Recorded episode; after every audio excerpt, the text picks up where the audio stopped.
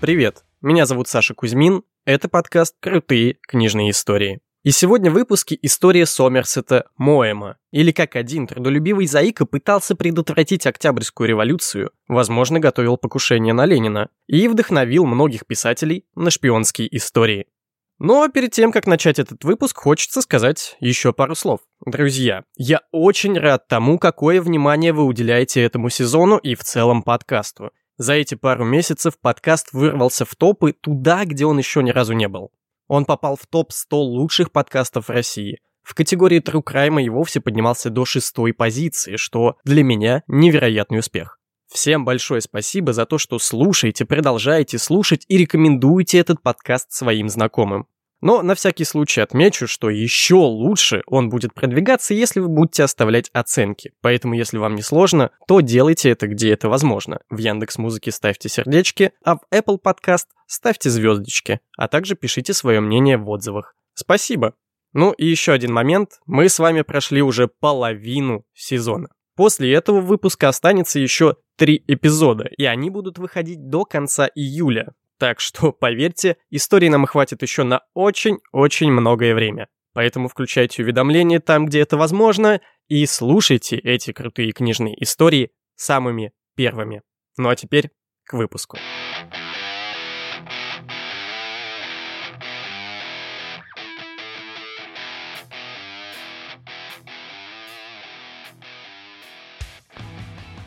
Среди собравшихся немало проходимцев, но в целом они произвели на меня впечатление людей не аморальных, а неразвитых и грубых. У них лица людей невежественных. На них написаны отсутствие мысли, ограниченность, упрямство, мужицкая неотесанность. Удивляет, что такие посредственности правят огромной империей. Ох, друзья, что нас сегодня ожидает? Но начнем, как всегда, по порядку. Уильям Сомерсет Моэм – да, мне тоже странно произносить это имя так, потому что я долгое время считал, что правильнее Сомерсет Майем. Но оказалось, что нет. Поэтому давайте привыкать, и отныне будем звать этого человека Сомерсет Моем. Он родился 25 января 1874 года в Париже, но даже тут все не так просто. Его отец, Роберт Орманд Моем, был юристом британского посольства во Франции. И в то время готовили закон, согласно которому все дети, родившиеся на территории Франции, автоматически получали французское гражданство. Вроде бы в этом нет ничего плохого, но вместе с гражданством люди получали и некоторые жизненные трудности. Например, в случае войны совершеннолетний мужчина подлежал отправке на фронт. А так как отец нашего героя хорошо разбирался в юридических вопросах, он всю эту схему увидел и решил, что для своего сына таких приколов не хочет. И вот по одной информации они вместе с женой подгадали момент родов таким образом, чтобы ребенок появился на свет прямо на территории британского посольства в Париже. А по другой Роберт договорился с кем-то из сотрудников, чтобы этот план точно сработал, и его жена родила не случайно в каком-нибудь коридоре, а при нормальных условиях. Тут стоит немножко объяснить про эту схему. Формально да, посольство любой страны находится на территории другой страны, но при этом земля, строение и законы будут относиться к той стране, чье это посольство. То есть это такой кусочек одной страны внутри другой. Порой это очень классно и удобно, как, например, это было с Джулианом Ассанжем, который укрывался от лондонской полиции в посольстве Эквадора, находясь при этом в Лондоне. Он из окна или вообще даже с балкона смотрел на полицейских, которые должны были его арестовать. Те смотрели на него, но ничего не могли сделать, потому что это такой домик – и вход в него без приглашения считай, что вторжение в другую страну. Короче, посольство это очень удобное и крутое изобретение человечества. Но вернемся к нашему герою. При помощи вот такой нехитрой истории, родившись в Париже, будущий знаменитый писатель становится британским подданным. Как это водится в нашем подкасте, никто и не думал, что ребенок свяжет свою жизнь с творчеством. Что дед, что отец Сомерсета были довольно известными юристами и надеялись, что он продолжит их традицию станет успешным адвокатом и будет вести жизнь порядочного английского аристократа. Тем более, что три его старших брата молодцы, взяли и выросли успешными юристами. Правда, вот их наш герой совсем не знал. Родители рано отправили своих сыновей учиться в какую-то частную лондонскую школу. А Сомерсет же остался с отцом и матерью в Париже, и ему там очень нравилось. Родители никогда не обделяли его вниманием и очень сильно любили. Он хорошо освоил французский, много общался, да и вообще все шло замечательно. Вообще, я не знаю, насколько это было нормально тогда, сейчас мне лично оно кажется немного диким. Но в январе 1882 года мама Сомерсета, Эдит, рожает в шестой раз. Ребенок умирает спустя день после родов, 25 января. Восьмой день рождения Сомерсета. Праздник, само собой, был испорчен, но хуже другое. Мама нашего героя всю жизнь страдала от чехотки. Раньше так называли туберкулез. Спустя шесть дней после гибели своего последнего сына от болезни умирает и Эдит. На тот момент ей был всего 41 год. Стоит отметить, что мама Сомерсета будто предчувствовала свою смерть заранее. За месяц до этого она оделась во все черное, взяла любимого сына за руку, и вместе они отправились в фотостудию. Эдит хотела, чтобы у Сомерсета осталось на память их совместное изображение. Эту фотографию он всегда будет ставить рядом со своей кроватью вплоть до конца собственной жизни. Еще через два с половиной года, в июне 1884 от рака желудка умирает его отец. Сомерсет Моэм, который знал только любовь своих родителей, остается сиротой. Оставаться в родном Париже не представлялось возможным, но какие-то родственники все же остались. Дядя по отцовской линии. Генри Моэм вместе со своей супругой забрал Сомерсета к себе в Англию, в городок Уитстейбл, графство Кент. Своих детей у этих родственников не было, да и ребенка, который только что потерял своих родителей, им было жалко. Поэтому решение было очевидным. Однако для нашего героя этот переезд стал настоящим испытанием. Все свое детство он говорил на французском, а английского практически не знал. Видимо, чтобы как-то адаптировать мальчика к новой жизни, да и просто чтобы продолжить его образование, дядя Генри сразу же отдает Сомерсета учиться в королевскую кентерберийскую школу. Но там он чувствует себя плохо. Все вокруг смеются и издеваются над бедным Моэмом. Из-за его низкого роста, плохого английского, да и к тому же после череды жизненных ударов Сомерсет стал заикаться при малейшем волнении.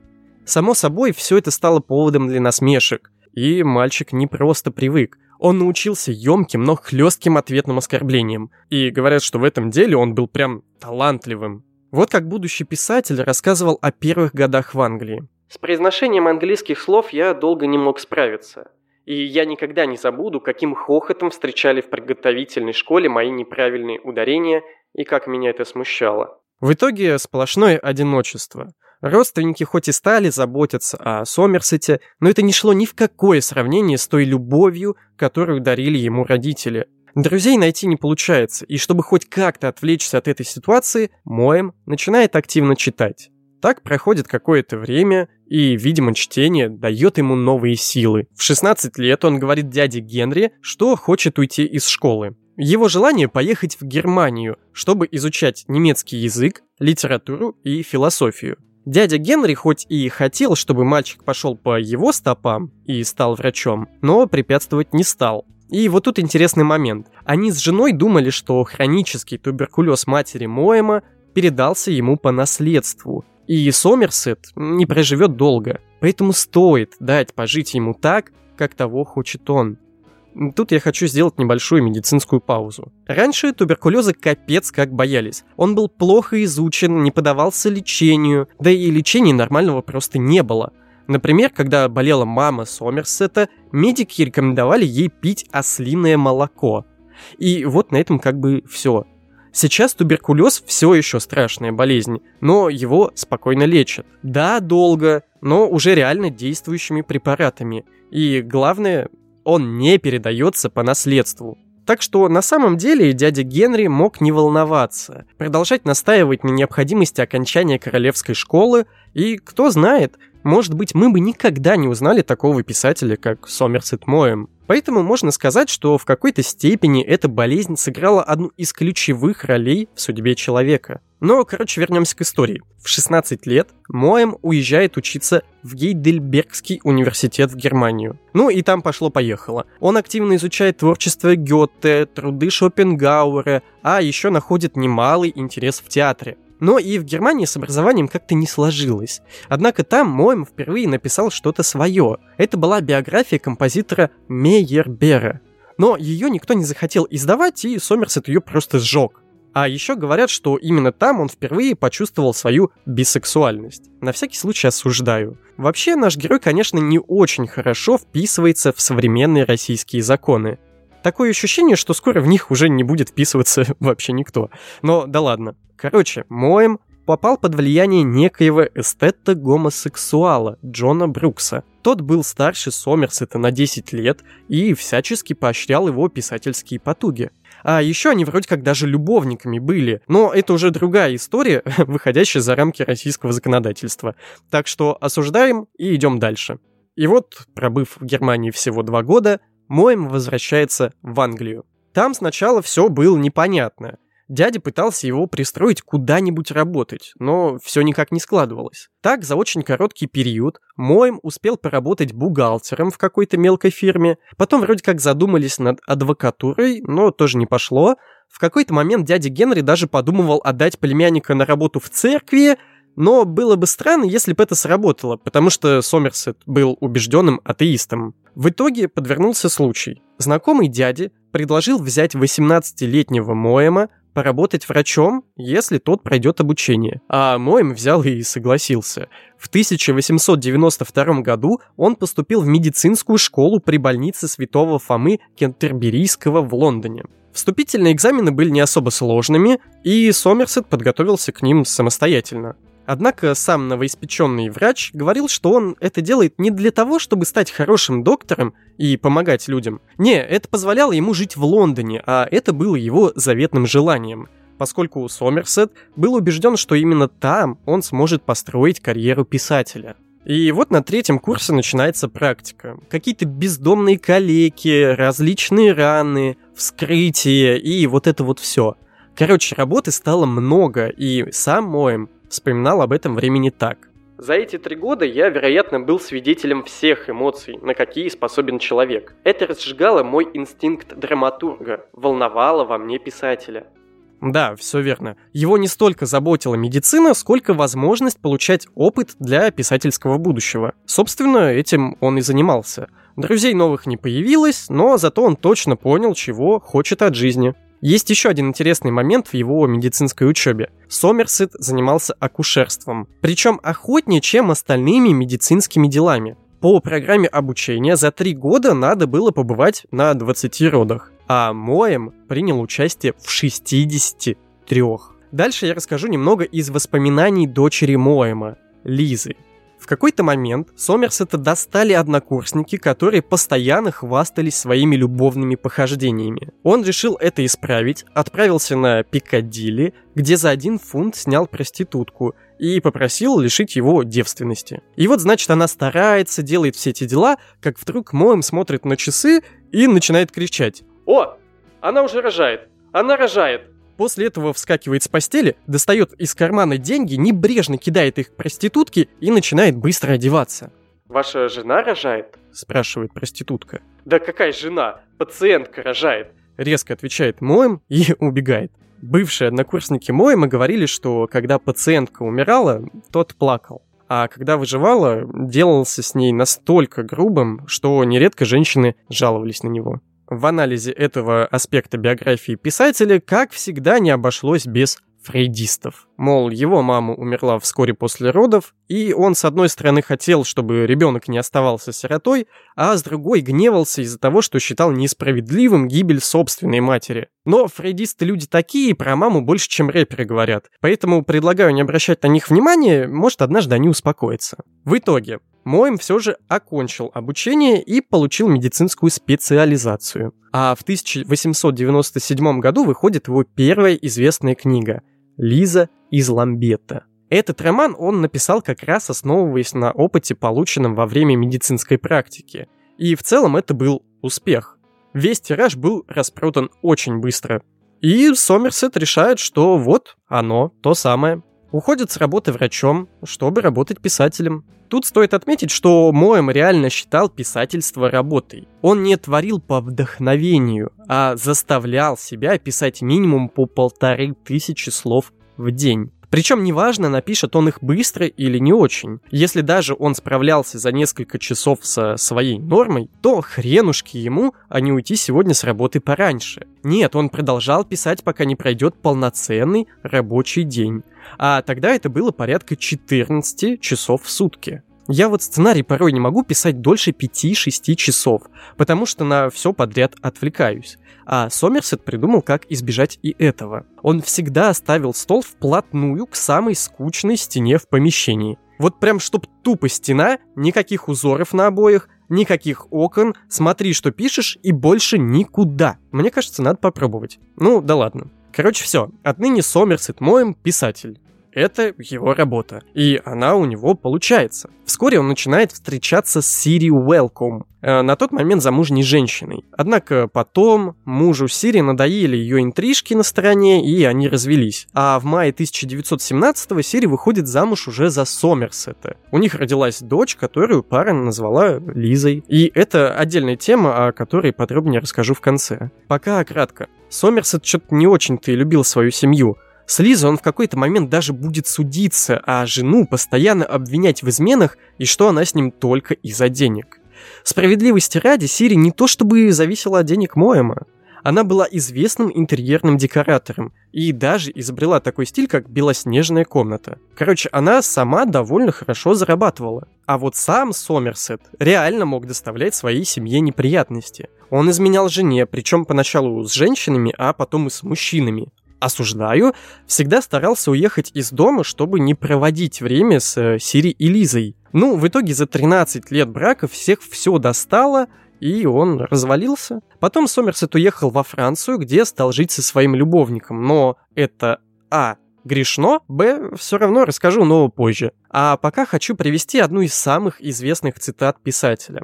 В старости, когда дело уже дошло до рефлексии собственной жизни, он написал своему племяннику Роберту Сессилу Роумеру Моему следующее.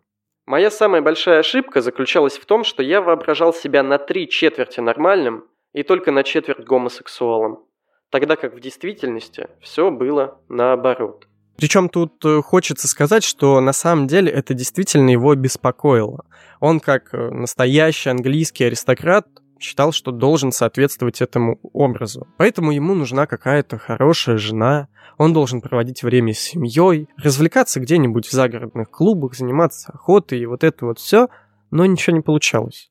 Просто потому, что он пытался бороться со своим истинным «я», и, ну, ни к чему хорошему это не привело, к сожалению. Или к счастью, ну, неважно. Ну, а пока наступает Первая мировая война. Сомерсет не желает отсиживаться. Он хочет быть полезным своей стране. Служить его не берут, у него маленький рост, всего 152 сантиметра. Да и человек слишком уж известный. Но ему удается стать волонтером британского Красного Креста. Он становится водителем грузовика скорой помощи, помогая вывозить раненых с поля боя. В это время он оказывается во французской Фландрии, где знакомится с молодым американцем Джеральдом Хакстоном, тем самым человеком, который станет его секретарем и любовником. А к 1915 году Моэм дописывает «Бремя страстей человеческих», внося последние правки прямо на полях сражений. Тут же его любовница и будущая жена Сири разводятся с прошлым мужем, и Сомерсет вынужден отвлекаться от войны и часто возвращаться в Лондон. В один из таких дней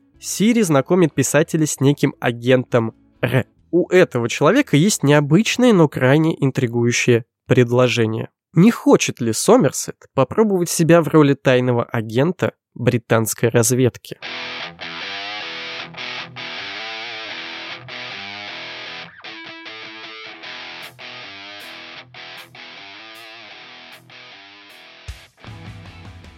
И вот мы дошли до основной части этого выпуска подкаста. Шпионские делишки. И тут сейчас так такое будет, что вам лучше слушать внимательно. Короче, в 2010 году вышла книга историка британской разведки Майкла Смита. Она называется «6. История британской Secret Intelligence Service». Ну или просто Ми-6 так называлась. В этой книге очень много про влияние британских спецслужб на разные события в мировой истории, про ранее неизвестные секретные операции, ну и, конечно же, про знаменитых людей, которые в разное время работали на британскую разведку. Одному из таких известных людей Майкл Смит посвятил целую главу. Сомерсет Моэм к началу Первой мировой войны был уже знаменитым. Его романы и театральные пьесы пользовались успехом у критиков и простых читателей. И вот он возвращается с фронта, чтобы продвигать только что дописанный роман «Бремя страстей человеческих», думая, что после этого вновь отправится на войну, но его туда уже по каким-то причинам не берут. Ему становится грустно, и чтобы хоть как-то унять этого бубнящего и недовольного мужика, его жена Сири знакомит Моэма с любовником своей подруги. Этим любовником оказался тот самый агент Р чье настоящее имя было Джон Уоллинджер. Джон на тот момент был сотрудником британской внешней разведки и курировал разведывательную деятельность во Франции и Швейцарии. Моем спрашивает, чем он может быть полезен для своей страны. А агент Р говорит, что, ну, вообще да, есть тут одно дельце. Поживете несколько месяцев в нейтральной Швейцарии сочините там очередную пьесу, а заодно в свободное, так сказать, от творчества время поработаете резидентом британской разведки. Замените нашего постоянного агента, а то у него нервы сдали. Эх, звучит такое предложение, согласитесь, интересно. Причем информация про агента, у которого сдали нервы, словно вообще проходит мимо Сомерсета, и он, недолго думая, соглашается.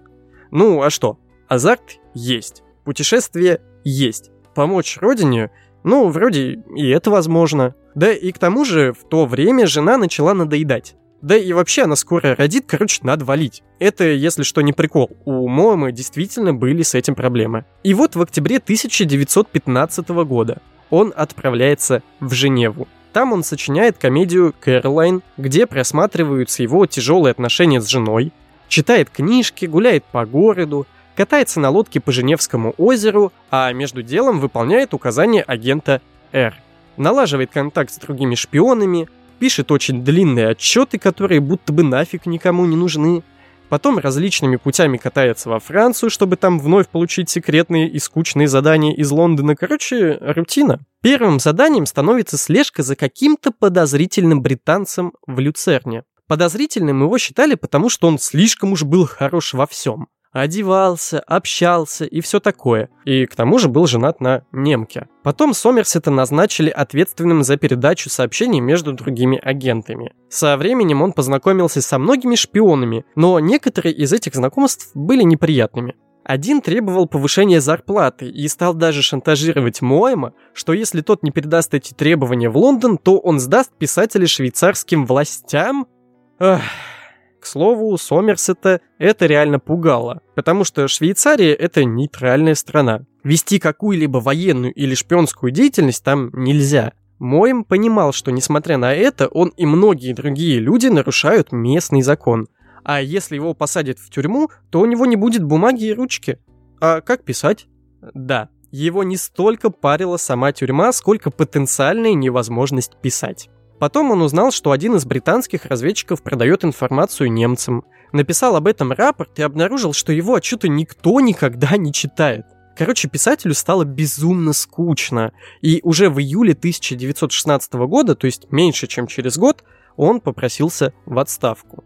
По мнению Моэма, работа шпионом была просто невероятно унылой и во многом бессмысленной. Да и к тому же в личной жизни происходит много всякого – Сири наконец-то развелась с прошлым мужем, а его любовника Джеральда Хакстона выгнали из страны. Со службы Сомерсета отпустили, и он опять стал путешествовать и писать новые книги. За очень короткое время он побывал и на Гавайских островах, и на Таити, и в Самоа, и в США, где 26 мая 1917 года в городе Джерси-Сити они с Сири, наконец, поженились. А через месяц после этого Моэма вызвали в Нью-Йоркский офис секретной службы – офицер Уильям Уайзман нашел новое, куда более интересное секретное задание для писателя. Но начну я немного издалека. Григорий Распутин был убит в ходе спецоперации британской разведки. К такому выводу приходит уже упомянутый Майкл Смит в своей книге «6. История британской Secret Intelligence Service». Вот отрывок из его интервью.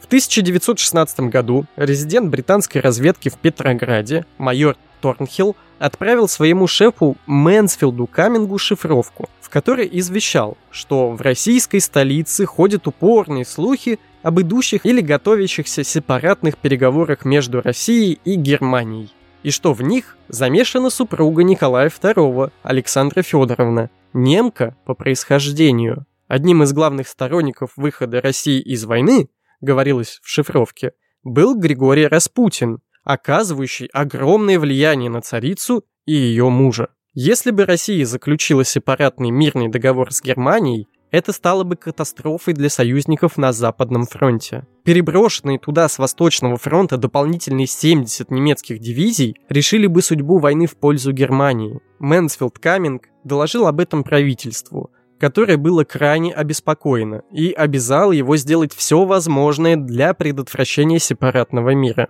Каменк решил устранить Распутина, считая его идеологом заговорщиков. На самом деле, как впоследствии выяснилось, никаких сепаратных переговоров не было, и Распутин не имел к ним никакого отношения. Тем не менее, Каминг направил в Петроград капитана Освальда Рейнера с заданием ликвидировать Распутина. Рейнер был выбран по двум причинам. Он знал русский и был другом князя Юсупова, с которым учился в Оксфордском университете.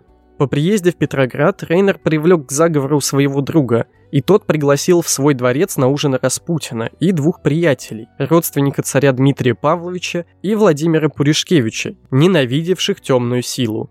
Под этим кодовым именем в британской разведке числился Распутин. В одной из комнат находился Рейнер. Распутина напоили, после чего подвергли чудовищной пытке. Пытал его Рейнер – пытаясь выяснить подробности переговоров с Германией. Естественно, тот ничего не мог сказать. Я читал отчет русского патологоанатома, в котором говорилось, что на теле Распутина были следы пыток и что даже его гениталии были расплющены. Юсупов и Пуришкевич действительно стреляли в Распутина. Но, как отмечали эксперты, Смертельный выстрел в голову был сделан не из пистолетов Юсупова и Пуришкевича, а из револьвера системы Уэбли. Это стандартный револьвер, находившийся в то время на вооружении британской армии. В момент убийства он был только у Освальда Рейнера. Слухи о том, что в момент убийства рядом с Распутиным были британцы, дошли, конечно же, до Николая. Поэтому он первым делом отправился на встречу с английским послом, но там его убедили, что это инициатива русских заговорщиков. Имела ли эта операция смысл? Да сложно сказать. Личность Распутина вообще очень загадочная. Но очень много где пишут, что он действительно был сторонником выхода России из войны. А про его влияние на царскую семью и говорить не нужно. Я сейчас ни в коем случае не пытаюсь оправдать его убийство, я просто говорю, что логику английской разведки понять можно. И вот Распутин был убит. Но в России новые приколы, ведущие страну к миру с Германией. 1917 году я поехал в Россию с заданием предотвратить большевистскую революцию и воспрепятствовать выходу России из войны. Читатель увидит, что усилия мои успеха не имели. Так Майем начинает свой сборник рассказов «Эшенден» или «Британский агент». Тут стоит отметить, что в сборник, вышедший 10 лет спустя, в 1927 году был положен опыт автора из вообще всей его секретной службы. То есть и Швейцария, и Россия. Вообще в предисловии Сомерсет пытается отвлечь читателя и пишет, что все это вымысел.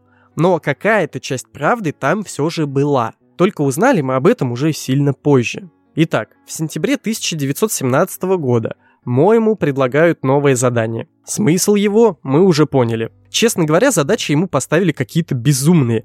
Давайте разбираться. Но перед этим важные замечания. Даты, которые я упоминаю в этом рассказе, по григорианскому то есть действующему календарю. Не старые, а нормальные. Британия и США совместно вербовали писателя для этого задания и выделили ему кучу денег. Сначала 21 тысячу долларов, но вскоре увеличили расходы до 150. Это бытовые расходы агента и финансирование Керенского и Временного правительства. Моему деньги были не особо важны, он и так был одним из самых богатых писателей Британии. Его интересовало другое. Во-первых, ну нифига себе задание, да? Амбициозное, я бы сказал. Во-вторых, он всегда мечтал побывать на родине русских писателей. Он всю жизнь любил творчество Достоевского и считал «Братьев Карамазовых» вообще одной из лучших книг в мире. А еще Сомерсет хотел выяснить, сможет ли он изъясняться по-русски. Дело в том, что Моэм однажды уже начинал изучать русский язык. Точно так же, как брался в разное время за греческий, турецкий или арабский. Его первым и Последним учителем русского был волосатый одессит карликового роста. Уроки одессит давал моему каждый день, учил же не особо хорошо. Был слишком робок и рассеян, да и методикой преподавания иностранных языков владел, как потом признавался писатель, не в совершенстве. Он ходил в порыжевшем черном костюме и большой, невообразимого фасона шляпе. Пишет Майм в записных книжках. С него лил градом пот. Однажды он не пришел на урок, не пришел он и на второй, и на третий день. На четвертый я отправился его искать. Знаю, что он очень нуждается в деньгах, я опрометчиво заплатил ему вперед. Не без труда отыскал я узкий проулок с белыми домами. Мне показали, как пройти в его комнату на верхотуре. Это была даже не комната, а душный чердак под самой крышей. Вся мебель состояла из раскладушки, стула и стола. Мой русский сидел на стуле, совершенно голый и очень пьяный. На столе перед ним стояла бутыль с вином. Едва я переступил порог, как он сказал, я написал стихи. И без долгих слов, забыв о своей прикрытой лишь волосяным покровом ноготе, с выражением будто жестикулируя, прочитал стихи. Стихи были очень длинные, и я не понял в них ни слова. К слову, волновало Моэма не только писательство. Он подумал и о здоровье. Ведь туберкулез все еще считался опасным и наследственным заболеванием. Поэтому перед тем, как принять решение, Сомерсет отправился к врачу, чтобы посоветоваться. Мол, у него наследственные заболевания легких. Стоит ли ему ехать в столь холодный и ужасный климат России? Врач, само собой, говорит, что не надо никуда ехать. А Моем говорит «Угу», и решает поехать. Тут где-то логика была, что-то найти не могу. И вот если мы можем как-то понять, почему сам писатель согласился на это задание, то с выбором его кандидатуры со стороны спецслужб все не так ясно. Одни историки говорят, что его выбрали по рекомендации того самого агента Р, который вербовал его для работы в Швейцарии. А другие считают, что просто лучше никого не нашлось. И не потому, что Сомерсет был лучшим из лучших. Нет, у него был всего лишь короткий, скучный и непродуктивный опыт работы агентом в Швейцарии. Его выбрали просто потому, что выбирать-то вообще не приходилось.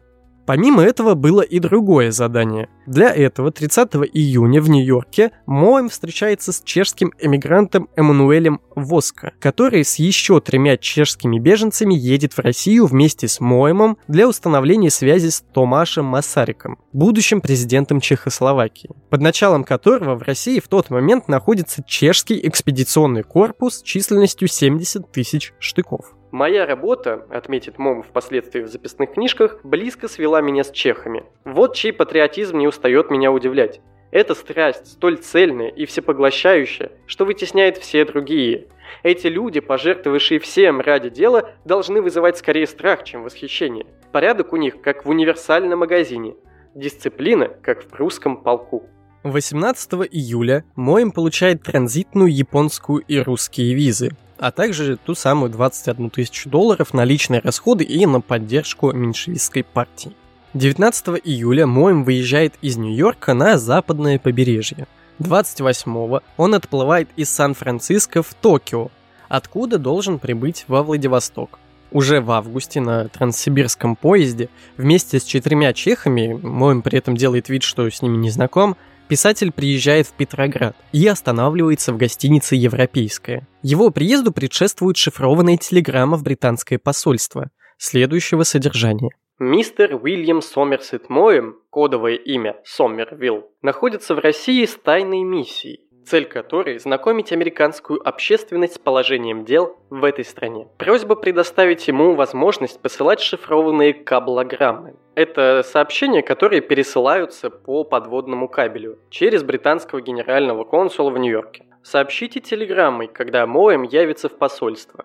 Посол Его Величества, сэр Джордж Бьюкинин, разумеется, недоволен. Мало того, что ему навязали этого Моэма, так вдобавок он еще должен пересылать его шифрованные телеграммы, не зная к тому же их содержания. Короче, Моэм отправляется в Петроград, или Ленинград, или Санкт-Петербург, как мы его сейчас знаем. Поездка была дикой, потому что надо было сохранить секретность, точнее легенду, потому что Моэма прятать особо не собирались.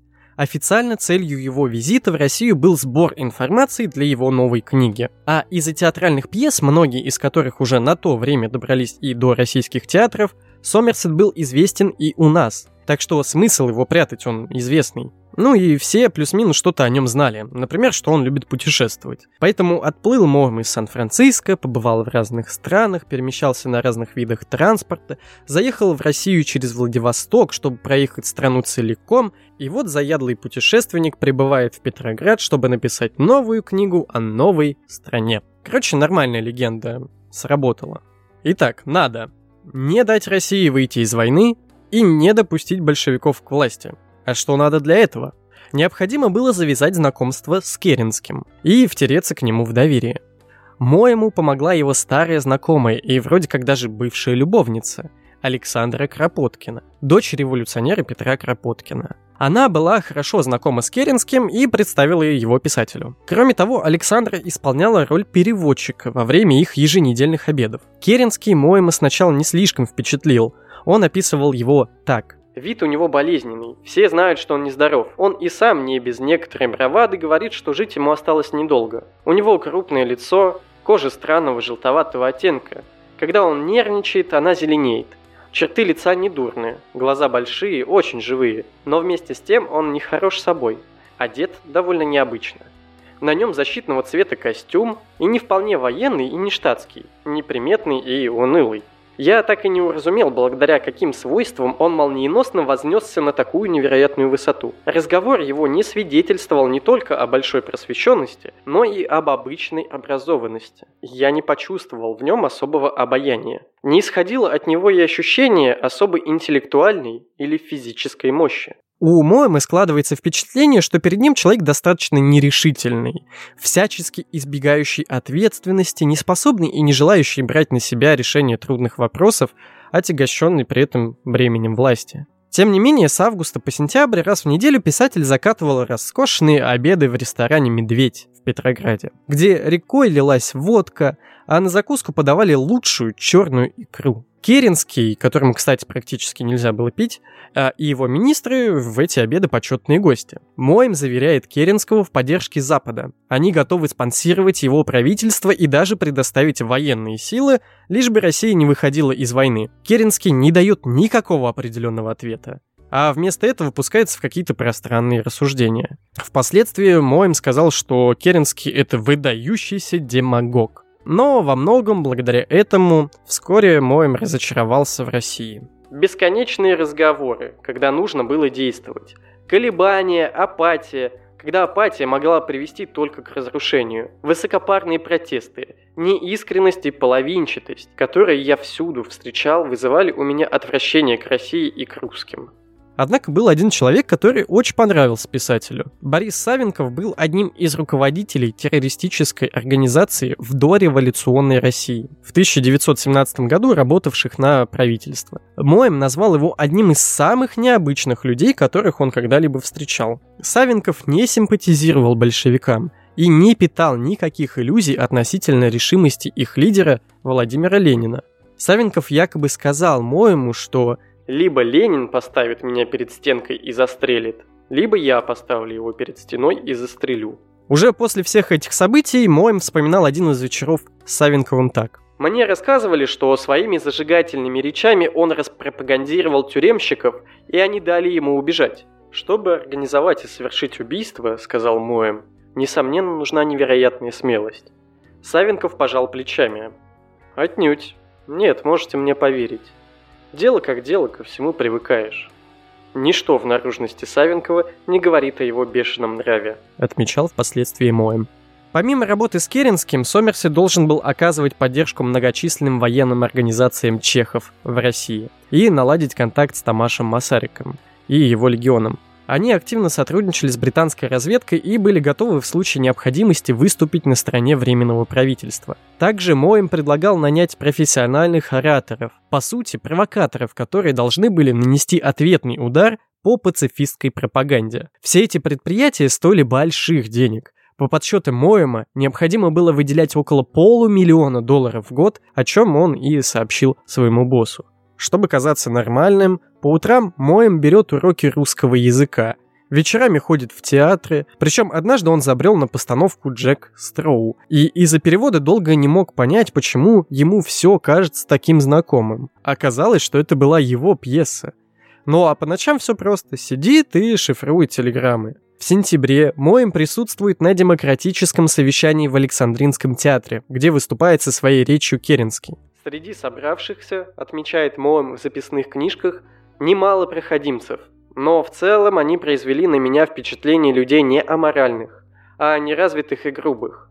У них лица людей невежественных, на них написаны отсутствие мысли, ограниченность, упрямство, мужицкая неотесанность. Удивляет, что такие посредственности правят огромной империей. В Керенском не чувствуется силы, рукопожатие у него быстрое, порывистое.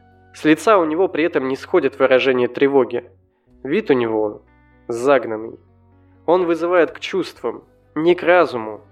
Люди, похоже, почувствовали, что перед ними искренний, прямодушный человек. Если он и допускал ошибки, это были ошибки честного человека. В нем постепенно проступило нечто жалкое. Он пробудил во мне сострадание.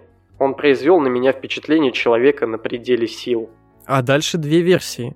По одной, 18 октября Керенский пригласил Моэма и ознакомил его с посланием для британского премьер-министра Ллойд Джорджа настолько секретным, что оно даже не было записано на бумаге. Керенский попросил Моэма немедленно отправиться в Лондон и лично передать это послание адресату. Смысл послания заключался в том, что Керенский не продержится, если не будет снабжен союзниками оружием и боеприпасами.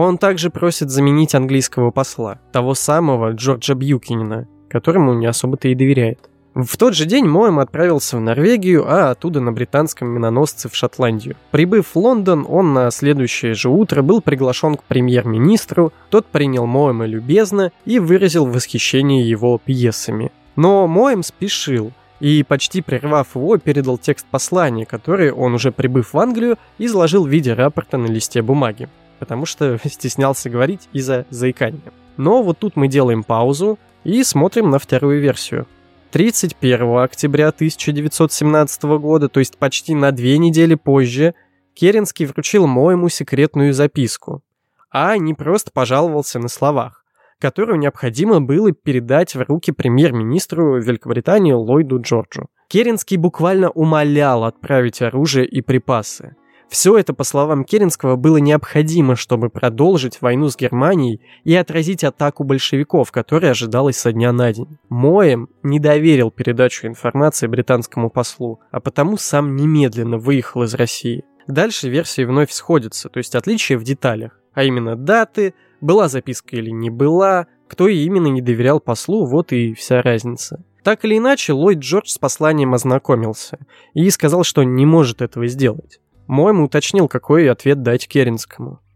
«Просто, что не могу сделать этого», — ответил премьер-министр и, сославшись на совещание, оставил Сомерсета одного. Моем стал думать, что ему делать дальше.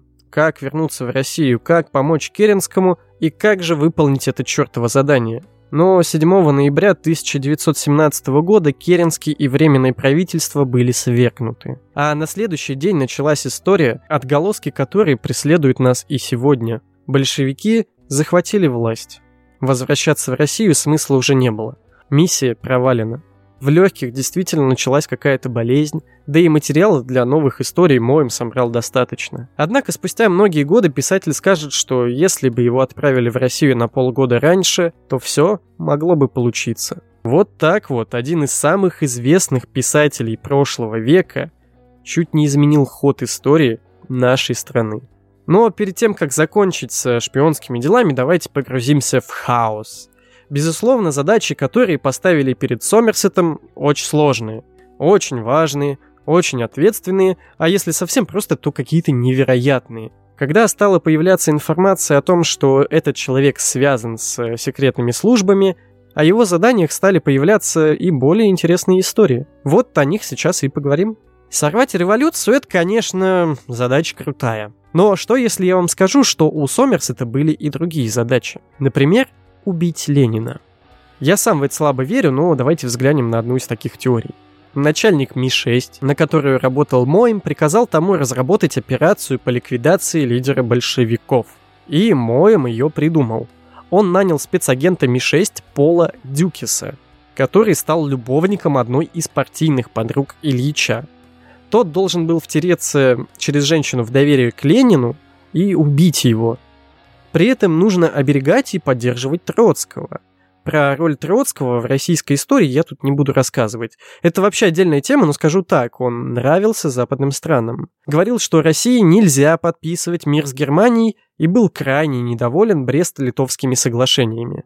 Тем не менее, история показывает, что Ленин его победил. Э, сепаратный мир с Германией был подписан, и тут все. Надо Ильича убирать и возвращать власть Троцкому. Однако ничего не помогало. Ни операция Моэма, ни какая другая. Ленину все нипочем. И вот по одной из теорий Моэма отозвали из России именно после неудачного покушения на лидера большевиков.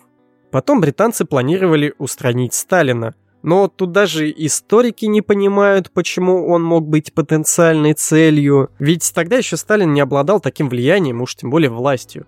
Так или иначе, но мы знаем, что после победы большевистской революции в России гремело очень много шпионских дел. Заговор послов, дело Сиднея Рейли и так далее.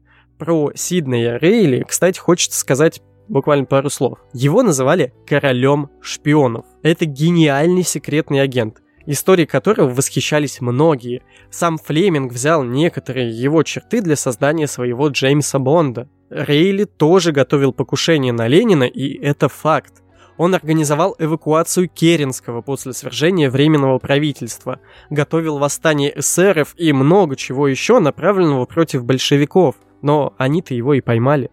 Они разработали очень сложную операцию «Трест», где была создана прям настоящая подпольная контрреволюционная группа, которая заманивала к себе белых иммигрантов, эсеров и всех, кто был против нового режима в России. Сиднey и Рейли расстреляли по личному приказу Сталина. Но справедливости ради Ян Флеминг вдохновлялся не только реальным королем шпионов. Отец агента 007 признавался, что на него сильно повлиял сборник рассказов Моэма «Эшенден» или «Британский агент». Изначально рассказов должно было быть 31, но друг Моэма, Уинстон Черчилль, заставил исключить 14, будто бы разглашавших какие-то секретные сведения. Ну а что про Россию? Как запомнилась страна Достоевского Сомерсету Моему? Оправдала ли его ожидания? Что ж, эту часть подкаста я хочу закончить цитатой, которая ответит на все эти вопросы. Русский патриотизм – это нечто уникальное. В нем бездна зазнайства. Русские считают, что они не похожи ни на один народ, и тем кичатся. Они с гордостью разглагольствуют о темноте русских крестьян, похваляются своей загадочностью и непостижимостью. Твердят, что одной стороной обращены на запад, другой на восток. Гордятся своими недостатками наподобие хама, который оповещает вас, что таким сотворил его Господь. И самодовольно признают, что они пьяницы и невежи. Не знают сами, чего хотят, и кидаются из крайности в крайность. Но им не достает того весьма сложного чувства патриотизма, которое присуще другим народам.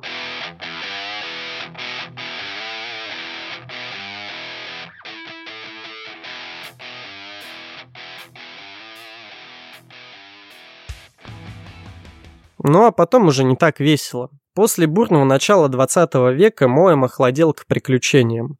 А под конец жизни и вовсе заперся на своей французской вилле Мореск, где вечерами сжигал в печи различные письма и документы. Того же он просил и от своих друзей. Сомерсет не любил, когда кто-то копается в его личной жизни и не желал, чтобы это происходило даже после его смерти. Пусть даже этот кто-то захочет написать биографию знаменитого писателя. Кроме того, он любил говорить, что жизнь его была весьма обыкновенна и скучна, а значит не могла представлять никакого интереса. Но, как мы уже знаем, в этом он довольно сильно лукавил. И тут я предлагаю еще немного покопаться в его прошлом, основываясь на его же собственной автобиографии. И в ней он выразил все. О своих отношениях с женой Сири, о своих любовниках, о том, как тяжело ему было находиться рядом с семьей. Было там и про шпионские игры, но совсем мало, да и не это волновало дочь Лизу больше всего. Ее поразило, что в своей автобиографии отец словно ненавидел свою семью. Там было столько мерзости, что она просто пришла в ужас. В какой-то момент она подумала, что надоумить великого писателя на такую чернуху мог новый любовник ее отца – а по совместительству его секретарь Алан Серл. Лиза даже пошла к адвокату, чтобы разобраться в этом вопросе. И тот подтвердил, что да, это секретарь настаивает на публикации воспоминаний писателя. Он даже отослал рукопись постоянному издателю книг Моэма, но тот после прочтения на отрез отказался печатать такую пошлятину. А потом адвокат попросил Лизу и саму прочитать написанное ее отцом. «Миссис Хоуп, тому времени Лиза уже давно вышла замуж и взяла фамилию мужа. Я не случайно позволил себе такую ужасную бестактность, заставив вас прочесть то, что, несомненно, причинило вам боль. Сейчас вы все поймете. Однако прежде ответьте мне на один вопрос. Вы заметили, что вся эта, с позволения сказать, писанина, столь отличная от великолепной прозы мистера Моэма, проникнута совершенно отчетливым духом женоненавистничества? Поинтересовался адвокат Дош, раскуривая свою трубку. «Да, пожалуй», — согласилась Лиза. «Мужчин отец как-то щадит. Тогда, миссис Хоуп, у меня еще один, совсем уж бестактный вопрос. И прошу вас заранее извинить меня. Вы знали, что ваш отец гомосексуалист? Да, Лиза знала. И все вокруг тоже это замечали. Лиза прекрасно помнит один из уикендов в их лондонском доме. Отец давным-давно навещал их лишь изредка. Приезжая, он неловко совал Лизе подарки и гладил как-то мимо головы, он привозил то беличью шубку, купленную в Швейцарии, то калейдоскоп, приобретенный в Китае, то украшение из Индии. Тогда был день рождения матери Лизы, Сири. И то и вдруг вздумалось пригласить своего бывшего мужа, его друга, Джеральда Хакстона, известного лондонского хирурга с женой, Фрэнки Ливсона, учителя танцев принца Уэльского и еще каких-то там людей. Сири была само обаяние и покладистость. Чутьем ребенка Лиза знала, что мать хочет примириться с отцом, Моем был в дружелюбном и веселом настроении, охотно выпивал и шутил, даже разрешил Лизе забраться к нему на колени. Она видела, что Моем все время находится рядом с молодым человеком примерно в два раза его моложе, по имени Джеральд Хакстон. Мать объяснила Лизе, что это литературный секретарь ее отца. Джеральд был рябоват, с серыми бегающими глазками и дрожащими руками. Он совершенно не понравился Лизе. Потом уже Лиза узнала, что этого молодого человека, Джеральда Хакстона, Моем встретил во время Первой мировой войны на Фламандском фронте, где он недолго служил переводчиком с французского. Писатель сделал молодого человека без определенных занятий своим секретарем и больше никогда не пожелал с ним расставаться. Поселил в своем доме, таскал за собой повсюду. Хакстон был из разряда тех общительных болтливых красавчиков, которыми так восхищался Моем в своей прозе – и которым сам явно никогда не принадлежал даже в молодости. Моем часто упоминал, что Джеральду ничего не стоило разговориться и завести дружбу с первым встречным на корабле, в клубе, в баре или гостинице, и только через него, замкнутый, чопорный Моем, мог познакомиться с таким несметным числом людей. Джеральд умел вытянуть из незнакомца самые интимные истории. Любовные, криминальные, всякие. Они служили Моему материалом для его работы. «Так значит, вы знали правду про вашего отца, миссис Хоуп?» Утвердительно произнес адвокат Дош. «Да», — выдавила из себя леди Хоуп.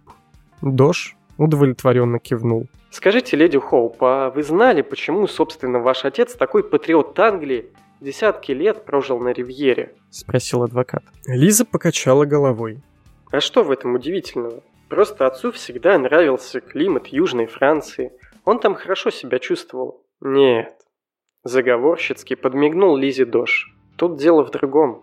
Оказывается, собирая сведения о Хакстоне, Дош выяснил, что во время Первой мировой войны, когда Джеральд был еще членом британского санитарного отряда, военная полиция накрыла его в номере гостиницы с поличным. Хакстон занимался любовью с мужчиной.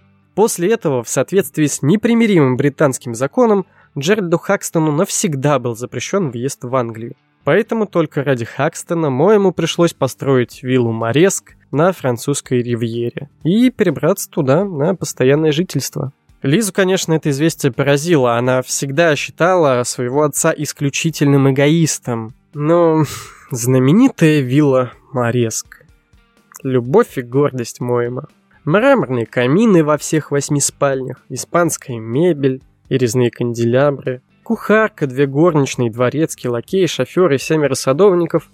И все это, чтобы ублажить прихоть двух любовников, желающих наслаждаться комфортом. Моэм построил эту виллу в 1927 году и с тех пор всегда жил в ней. Хакстон умер почти 20 лет назад, однако отец никуда не переехал – Смерть этого проходимца Хакстона стала для Моэма страшным ударом. Да, и для Лизы тоже, хотя и по другой причине. Она никогда не забудет за упокойную службу по Хакстону в Нью-Йорке на Мэдисон-авеню. Был 1944 год. Ее семья и отец со своим секретарем жили в Америке, пережидая войну. Хакстон умер в 52 года, официально от запущенного туберкулеза, а скорее всего от неумерного пьянства.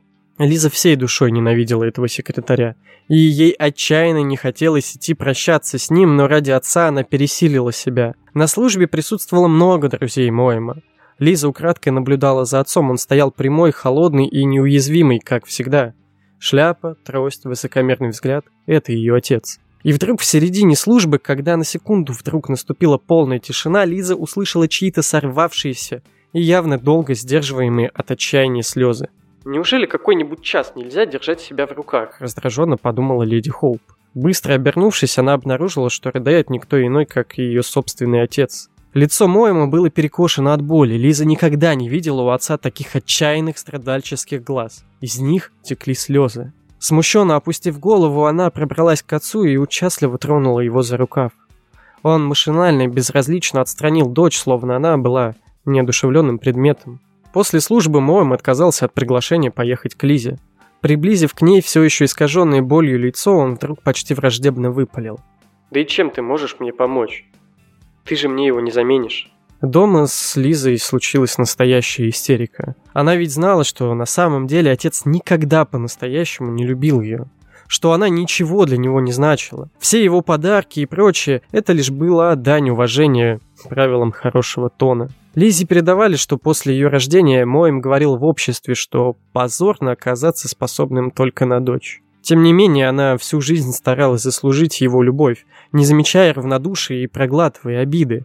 А отец предпочитал этого подонка Хокстона, который пил как извозчик, обирал его, обманывал и изменял при каждом удобном случае. Они с мамой оказались недостаточно хороши для знаменитого писателя Моэма, а этот Хакстон вполне хорош. После смерти Джеральда Моэм почти сразу взял себе нового секретаря, того самого Алана Серла, моложе его на 30 лет.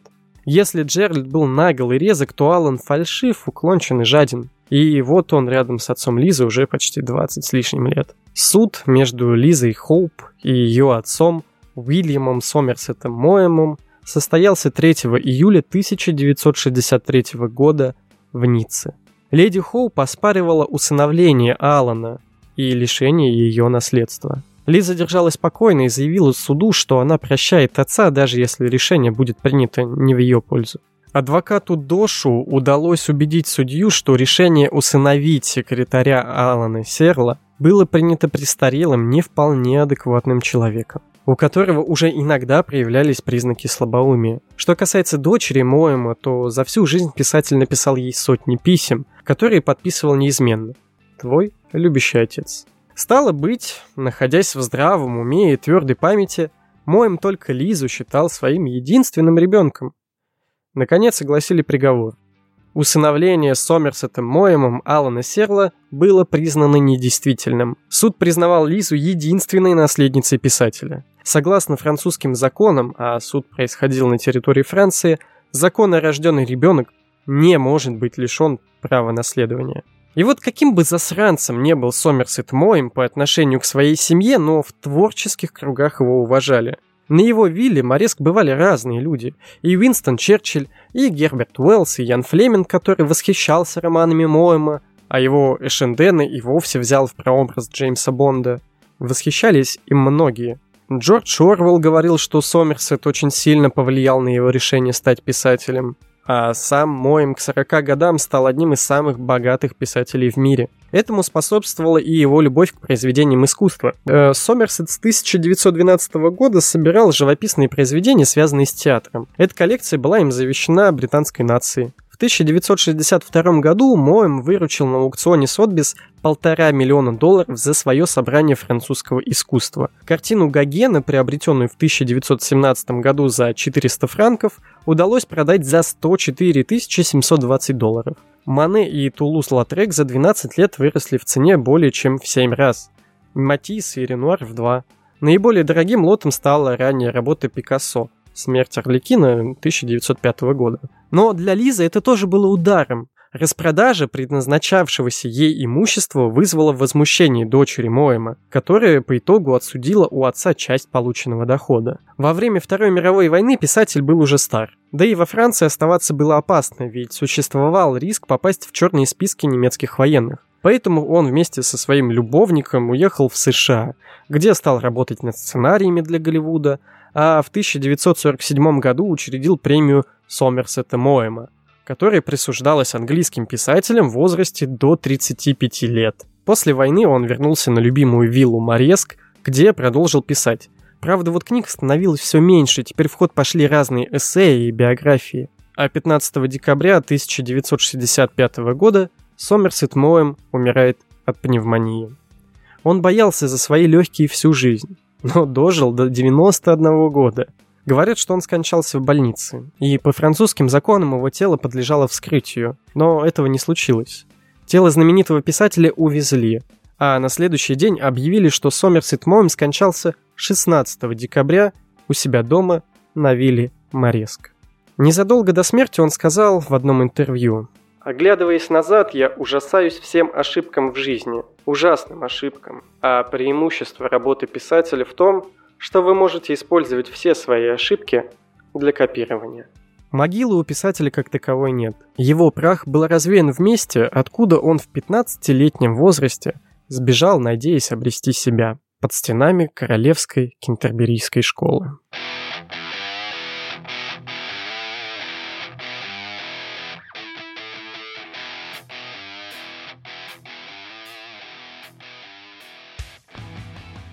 Вот такой получилась история одного из самых необычных, наверное, писателей 20 века. Честно сказать, я не то чтобы хорошо знаком с его творчеством. Я когда-то давно начинал читать какие-то его книги, но так и не дочитал, потому что мне что-то в них не понравилось. А вот его биография — это то еще приключение. Больше всего в этой истории меня поразила мысль, что один единственный писатель теоретически мог повлиять на историю не то чтобы целой страны, тем более такой загадочной и сложной, как Россия, а возможно на ход мировой истории. Это немножко ломает мне мозг. Пишите, что вы думаете об этой истории. Для этого вы можете переходить либо в чатик в телеге, либо в группу ВКонтакте, все ссылки есть в описании. Также напоминаю, что подкаст можно слушать везде, он есть на всех площадках, которые только можно представить, пока что кроме YouTube. Там будет мини-сериал, когда-нибудь, я надеюсь. А так, слушайте в Apple Podcast, Яндекс Музыка, Google Podcast, ВК, Soundstream и много чего еще. Весь список я точно сейчас не назову. Все ссылки есть, тем не менее, в описании. Ну а сейчас будут э, неудачные дубли и послесловия. А пока давайте прощаться. До новых встреч через две недели с новой, крутой книжной историей.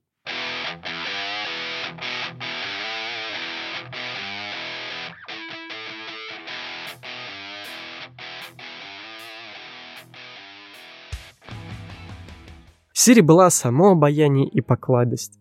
Покладость. Поклади. И тем кича, кетчуп. Это сообщение, которые пересают. Пересаются? 1963 города. 1963 города? Нормальный город. Отмечает Моем в записанных... Записанных... Зап... Ага! Что ж, традиционное послесловие. Ой, даже не знаю, что тут сказать. На самом деле история была странной. Мне показалось, что она какая-то мимолетная, что ли.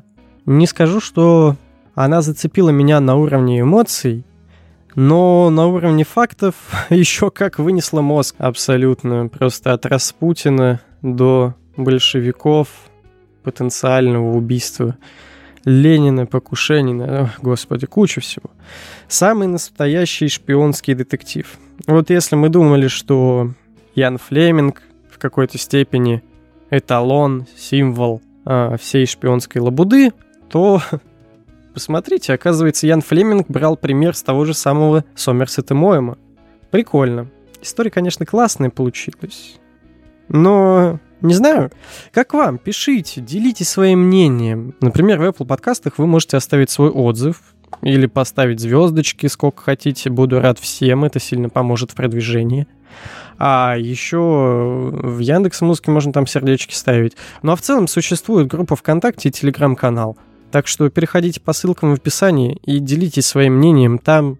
Там можно писать, что хотите, сколько хотите. Вот. И пообщаемся, если есть такое желание. Будет клево. Также хочу напомнить, что существует Boosty, да, я его наконец-таки настроил. И вы можете перейти по ссылке в описании и, поддержать этот э, подкаст финансово. Буду дико доволен любой поддержкой, даже по минимальному тарифу, э, разовому платежу. Господи, да как хотите, правда. Меня порадует любая копеечка. Ну и, конечно же, эксклюзивный контент, да, да, там тоже будет появляться. Скоро. Надеюсь. Вот, а что я хотел сказать? На самом деле, просто у меня очень странный период э, подготовки этого эпизода был, потому что мне пришла в голову э, вместе с другими чуваками сделать подкаст. И мы начали это делать, мы записали пробных 4 выпуска, делали это сколько, часов 8, а если с дорогой, то, наверное, от 10 до 12 часов где-то мы на это потратили. Вышло жестко. А, этот подкаст ну, имеет шансы на существование и имеет право на продолжение, так сказать. Короче, он будет выходить где-то в сентябре, он будет не такой нарративный, без сценария, просто разговорный, юмористический, э, где-то интеллектуальный, где-то отсутствие интеллектуального э, подкаст. Вот. Обо всем узнаете, конечно же, расскажу, как только выйдет. Буду держать в курсе в Телеграме, да. Вот, э, хотите знать новости по новому проекту, приходите туда. Но я вам сразу говорю, подкаст будет пушечный. Вот, так что, с одной стороны, я э, какое-то время готовился к новому проекту, а потом офигел от того, какие результаты начал приносить этот, прям мозг сломался. Супер, круто, Спасибо всем большое за то, как вы послушали и оценили последний эпизод подкаста про Джона Стейнбека. Я уже говорил, что эта история для меня прям супер личная, и я очень рад, что она настолько выстрелила. Ее послушали, вот сейчас она уже практически э, добралась до самого популярного. То есть предыдущий был популярный... Ладно, давай, давайте на самом деле так. Я не очень представляю, что происходит с, с тем, как э, выбирается популярный эпизод, потому что Стейнбек вот буквально типа две недели назад выходил э, подкаст про него, и он уже сейчас начал подбираться к э, типа топу самых популярных у меня э, выпусков. Но при этом раньше был популярным про Боровкова. Все еще настоятельно рекомендую послушать эпизод про Боровкова. Пушка, бомба, взрыв мозга. Супер классное расследование сделал. Горжусь, не могу. Везде буду его советовать. И э, вместе с ним за первое место боролся долгое время самый первый про Стивена Блумберга, чё я как бы офигел. Я просто думал, что, ну, come on, э, этот эпизод вышел в январе, и он до сих пор растет. И я не понимаю, как так... Ну, круто. Радует. Но на самом деле у него название на самом какое-то классное, скорее всего. Да и неважно. Короче, всем большое спасибо. Подкаст вырвался в топ. И еще раз говорю, теперь мы находимся в топ-100 лучших подкастов в России, э, по мнению Apple Podcasts и э, в топ-10 лучших True Crime подкастов. Да, второй сезон у нас идет немножко не про True Crime, но смотрите, какую криминальную историю я приготовил сегодня. Господи, вы что, убийство Распутина, ой, покушение на Ленина и Сталина, предотвращение Октябрьской революции. Это настоящий True Crime, я считаю. Неудачный. Да, в какой-то степени. Э, да и черт с ним. Но Удивительно.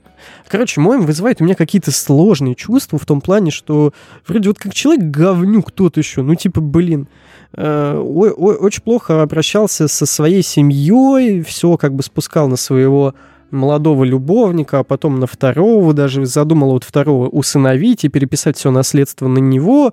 Короче, совсем что-то кукухой тронулся дедок под старость лет. Но писатель, вроде как говорят, клевый был. Я не знаю, я в скором времени, может, попробую что-нибудь у него прочитать еще раз. Может быть, на этот раз мне как-то зайдет больше, но тогда реально мне было очень скучно. И тем больше я был удивлен, что он настолько значимый и в мире типа литературы, что это один из самых богатых писателей в 40-е годы, если не самый богатый, и что на него возлагали такие секретные операции и надежды со стороны типа спецслужб. Короче, как-то вот теневой игрок, я бы сказал. Вот сейчас Сомерсет Моем как будто бы вот, ну, не на слуху, как будто бы не очень популярен, как будто бы его не то чтобы, ну, сейчас активно читают, а вот так вот. Типа, мы знаем, что там очень крутой был Ян Флеминг. Да, господи, история Яна Флеминга со всей этой шпионской фигней вообще ни в какое сравнение с историей Сомерсета Моэма не идет. Вот у Мома пока получается самая выносящая история. Но у меня запасено еще кое-что. Последний выпуск этого сезона, поверьте, настолько вам мозг сломает. Я даже боюсь туда сейчас заглядывать. Это просто что-то невероятное. Я думаю, что если вы, конечно, подумаете, хотя бы чуть-чуть, тут много думать не надо, вы можете догадаться, кто будет героем последним в этом сезоне. Ну и как бы даже если догадаетесь, поверьте, эта история будет офигенской. Короче, э, что еще? Интересно то, что я сегодня проснулся в час, да. Сегодня это типа вот э, накануне выхода подкаста, да. Подкаст выходит во вторник, а я записываю все в понедельник. Классика дебильная, ненавижу такие состояния, потому что у меня ощущение, что типа я тороплюсь, могу что-то где-то упускать, хочется его сделать. Э, ну, не знаю, короче, буду исправляться прям реально. Что-то все очень тянется с последними эпизодами, они как-то быстро идут. Э, в том плане, что делаются в спешке. Я супер недоволен этим. Мне не нравится так делать. Мне кажется, что я теряю в качестве. Ну, надеюсь, что нет. А если и да, то обещаю исправиться к следующему эпизоду прям честно-честно. Больше в спешке и суматохе ничего делаться не будет. Ну, короче, сейчас, да, такая же фигня. Я делаю этот эпизод э, в спешке. Мне сейчас его идти монтировать. Время часов, наверное, 6 уже вечера, да, то есть вы понимаете, э, в 7 утра следующего дня выходит эпизод, время 6 я только заканчиваю бубнить что-то в микрофон. Поэтому давайте, все, всем э, хороших следующих двух недель. Э, не знаю, что еще вам пожелать. Не будьте такими говнюками с семьей, как Сомерсет Моем, да и все. Если вас занесет в какие-то такие шпионские игры, то, господи, надеюсь, что не занесет, э, а то мало ли как история повернется. Короче, не надо. Вот. А, берегите себя, будьте счастливы, все будет хорошо однажды, надеюсь. И э, до новых встреч, да, через две недели. Все, всем пока, увидимся снова, до свидания. Ай, стоп, нет, не увидимся, фигню сморозил. Услышимся снова через две недели здесь же с новой крутой книжной историей. Все, пока.